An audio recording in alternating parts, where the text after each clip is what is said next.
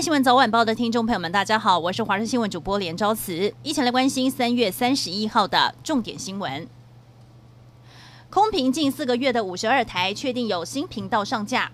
国家通讯传播委员会今天通过十五个系统商申请华视新闻资讯台递补五十二台案，全台大约一百二十四万五千名观众将可在五十二台收看华视新闻资讯台，市占率大约百分之二十五点五八。华视新闻资讯台递补五十二频道案，由中嘉数位旗下十二系统与联维、宝福、南国三家独立系统商，共十五家系统业者申请。NCC 审议后有条件通过，相关条件包括华视承诺未来三年之内，员工数从现今一百六十人增加至四百人，后续并得依照流程，先在荧幕跑马五天，才能把华视新闻资讯台。上架五十二台，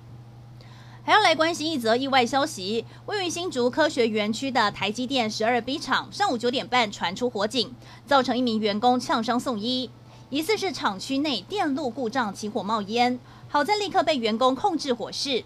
消防队到场之后，也协助帮忙排烟。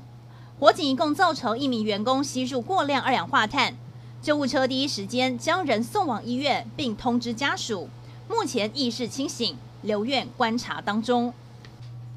台中一名二十二岁的男子到南投草屯买一辆二手敞篷跑车，结果他才刚交车，坐上去开三分钟就失控撞向了中央分隔岛，转了三圈才停了下来。还好人没有事情，只有擦伤。修车厂就说这台车是后轮驱动车，研判驾驶不熟车子性能，开太快才会导致撞车。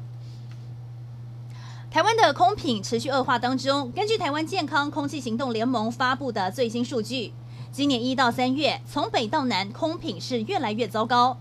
彰化以南空品天天超过五十毫克，已经超过世界卫生组织建议一年不得多于三天。而且最新研究更发现，空污也会影响到胎儿的健康，甚至改变基因序列。空污问题正严重影响着我们的下一代。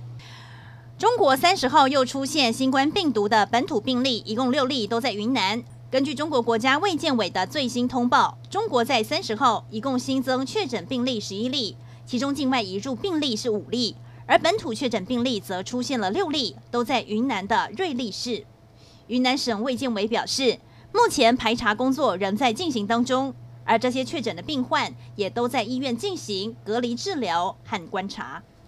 新冠病毒究竟从何而来？世界卫生组织正式公布了溯源报告，虽然没有提出明确的结论，不过调查小组表示，这是因为在中国提供的数据不够，而且在中国要取得原始资料实在太困难了。这份报告目前是倾向病毒源头可能是蝙蝠，经由中介动物传染给人类。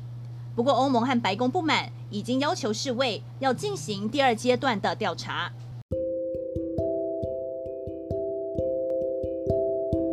以上就是这一节新闻内容，非常感谢您的收听，我们再会。